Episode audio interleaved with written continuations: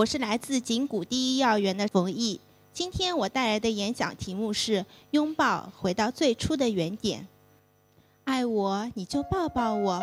这首耳熟能详的儿童歌曲，不知唱出多少父母与宝贝间爱的心声。可爱仅止步于此吗？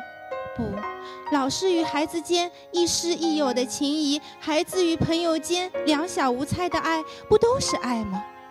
如今我已踏入幼教岗位第三个年头，凭借努力荣获优秀共产党员等多项荣誉，我怀揣着爱与孩子们走到的力气。只是人与人相处难免磕磕绊绊，尤其是孩子，容易发生矛盾。冯老师，伟伟用脚踢我被子，浩浩刚才打我，一天下来，告状声可不止这些。每天几个固定名字总能在我耳边回响，或许大部分在成人看来是鸡毛蒜皮的小事，可孩子的事哪有小事？渐渐的，我发现大二班孩子交际圈有了变化，有的开始游离在外，被动的边缘化了，其中有的甚至破罐子破摔。我知道再这样下去。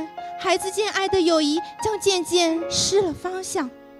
有人说：“老师当警察呗？”当警察当然不。曾听师傅说，应彩云是他很欣赏的一位名师。我也常在网上搜索他的优质课，以便学习。故事《大熊的拥抱节》映入我眼帘，卡通的课件引人注目，可更感动我的是它的主题。像故事中那般一报泯恩仇的好法子，值得我一试。大熊做了对不起朋友的事，朋友才不和他拥抱的。看来孩子们也不赞同大熊的做法。那你有没有做过对不起别人的事？中班的时候，我把文文的椅子拿走，让他撞痛了头。有一次，我不小心戳到了别人别人的眼睛。可我也听到了不同的声音。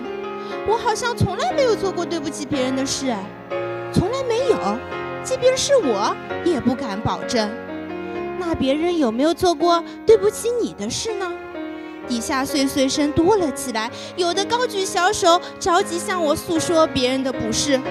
谁做了对不起你的事，去和他说说，让他知道。底下一张张小嘴，就像炸开了锅似的。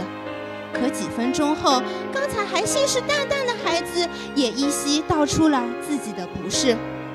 看来孩子还是孩子，虽常以自我为中心，却是天真率直的。当从同伴的口中得知自己的不是时，勇敢承认之余，也开始像大熊那样觉得很不好意思。可就在这时，让大家意想不到的事发生了。曾经被大熊欺负的小动物们，居然主动拥抱大熊，原谅了他。这下呀，可把小朋友的心给揪了起来。原来，小动物有一颗善良的心，愿意原谅大熊，重新和他做朋友。啊，一个无声的拥抱，能融化彼此的矛盾，也能温暖彼此的心房。你愿意像小动物对大熊那样原谅别人吗？那就和他拥抱吧，和谁拥抱就是他的朋友。